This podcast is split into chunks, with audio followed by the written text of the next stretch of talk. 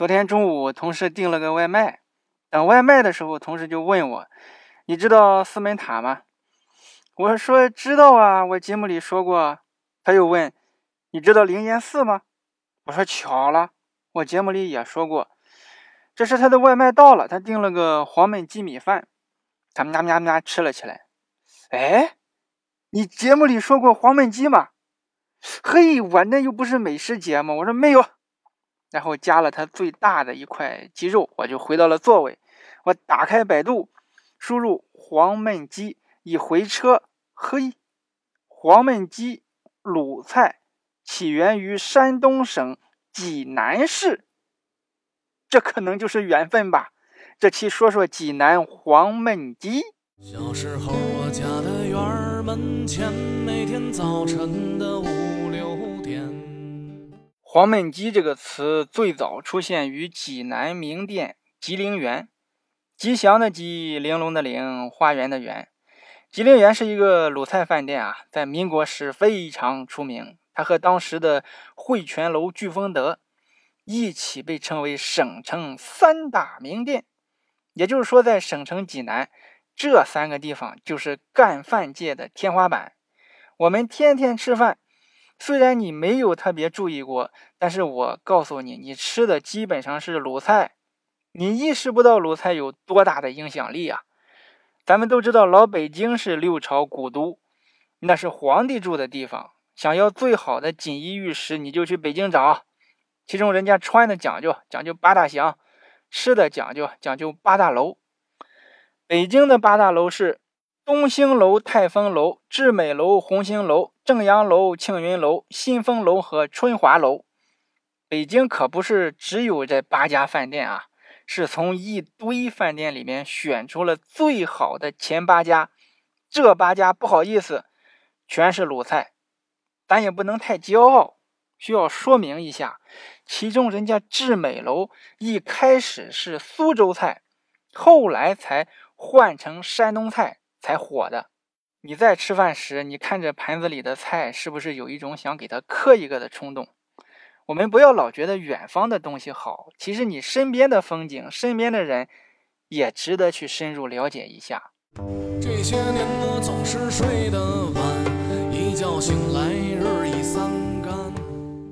再回到这个吉林园饭店，它的位置在洛口小清河附近。一九二一年，它推出了一道菜，叫。百草黄焖鸡，这可是黄焖鸡的全国首发。这个菜一推出，可了不得了，整个济南轰动了，大街小巷嚷嚷动了。哎，三哥，你听过黄焖鸡吗？在山东，陌生男子之间打招呼一般叫三哥，这很有意思啊。天津叫二哥，北京叫大哥，因为北京那地方啊，原来是天子脚下，人人都是大爷，喜欢用大字。见面都是大哥、大爷、大姐。天津人不喜欢叫大哥，因为天津有有有有这个拴娃娃的习俗，就是两口子时间长了没孩子，就去庙里拿一个泥娃娃，希望能借此引来孩子。这个泥娃娃就是家里的老大，两口子生的第一个孩子呢是老二。所以如果陌生人见面，天津人一般叫二哥、二爷、二姑。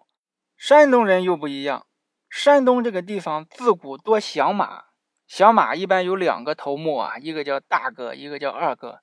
大哥、二哥一般 都没有好下场，所以在山东，如果是陌生人见面，你不知道人家排行第几，先避讳大哥、二哥，直接就叫三哥，这都是民俗啊。当然现在随便叫了。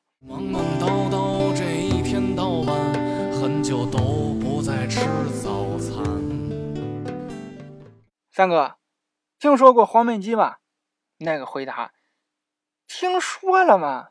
我都吃过了，上个月八号九点十七分吃的。哎呦，三哥真羡慕你啊，我还没有机会吃呢。正说着，街上乱哄哄的，一队军人过来了，让开，让开，都让开。原来是大军阀，山东省主席韩复榘来了，这是老韩。韩复榘来干啥呢？他来吉林园吃黄焖鸡。山东的土皇帝来了，那谁敢惹？掌柜的赶紧迎上去，亲自给安排。黄焖鸡端上来，主席一看，嗯，看这个汤又红又亮，滋啦滋啦的，还冒着热气，香气扑鼻呀。老韩吃了一口鸡肉，嗯，这个肉又滑又嫩，还不失筋道，油而不腻，味道醇厚。他又用小勺舀了半勺鸡汤，浇在米饭上，吃了一口，哈！哎呦，老韩哭也哭也，旁边警卫兵不干了，拔出枪来，有人下毒。下哪门子毒？这是好吃，好吃你看不出来吗？韩主席一脚把警卫兵给踹倒了。不行啊，不行啊！旁边掌柜的吓坏了。主席呀，什么不行？我们哪里做的不好吗？韩复榘说：“你们做的挺好啊，我是说这么好吃不行啊，这么好吃我不能吃完了就完了，不行啊，不行啊！”哎呦，那那那怎么办？要不给您装半车三黄鸡给您送省政府去吧？不是啊，我是说我得给你钱。说完，老韩就掏兜，一把掏出来三十个现大洋，这个给你。掌柜的吓坏了，哎呦，主席，我们这个不敢要啊！你能来就是我们的福气。不行啊，光给钱还不行，我还要给你们写福字。警卫兵爬起来了，主席，你忘了你不会写字？咣当又一脚，老韩一脚又给他踹躺下了。用你提醒我，用你提醒我，我不会写，有会写的。那个谁，秘书，你过来。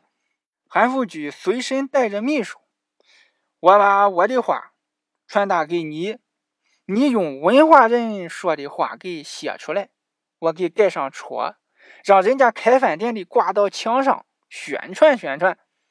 好的，好的，主席，你你说吧。这个黄焖鸡儿啊，很好吃，焖的火候够了，里面的鸡肉很大，不孬。里面也有香菇，有土豆，我吃着也放酱了，尤其是这个香菇很提味，我往后炒菜也得放。好了，你写吧。这个秘书，哎呀，想了想，提笔写下。匠心独运，上品之上，当为一绝。韩主席这一宣传，吉林园这个黄焖鸡就更厉害了，成为那个时代的爆品，都过来打卡。偶尔也会把车停在路边，买套煎饼解解馋。后来抗日战争爆发，吉林园也就慢慢的没有那么火了，他家的黄焖鸡也就慢慢的没有人提了。但是黄焖鸡这道菜却并没有消失，反而流传到了全国各地。尤其是近几年的外卖啊，黄焖鸡、兰州拉面和沙县小吃占据了外卖的前三名。对于知识产权，其实济南官方也没有出手干预，没有像武汉热干面、兰州拉面、云南过桥米线一样申请个济南黄焖鸡。民间倒是有行动啊，比如二零一一年，杨小璐先生就拿他儿子的名字杨明宇注册了杨明宇黄焖鸡米饭的商标。杨明宇我倒是吃过，感觉尤其听过黄焖鸡辉煌的历史，可能会有些落差，因为我也没有吃过正宗的黄焖鸡什么样，所以很难评价。但是人家拿。儿子名字去当招牌去推广黄焖鸡的决心，值得我们去称赞。可尝遍了大街小巷，味儿都差很远。小韩有时候就想啊，尤其是饿了的时候更想，如果自己能回到民国，真想去吉林园点上一份百草黄焖鸡，不用外卖，也不用打包盒，就是砂锅。烫没有关系，我能等。桌上摆着冒着热气的黄焖鸡和白米饭，听着小曲，沏上一壶茶。我面对着小清河，看着码头上人来人往，看着太阳慢慢的落下。其实，其实我们人类从来没有像现在这么富足过，真的。人类历史，人类太大。就说我们中国人能吃饱饭，真的是。最近几十年才有的，但是现在甚至开始愁不知道吃什么，形状不合适都不吃。我们面临前所未有的富有，但是我们却靠贷款维持生活。有没有想过这个问题？我们不妨慢下来啊，想想自己真正想要什么。你现在奔波着又是为了什么？没事发发愣，可能也挺好。小韩说济南有点小内涵，咱们下期见。小时候，我家的院门前，每天早晨的五六点，是开张的煎饼摊儿，我帮爸妈在那儿买早点。摊煎饼的哥哥他下了岗，可他笑容依然很灿烂。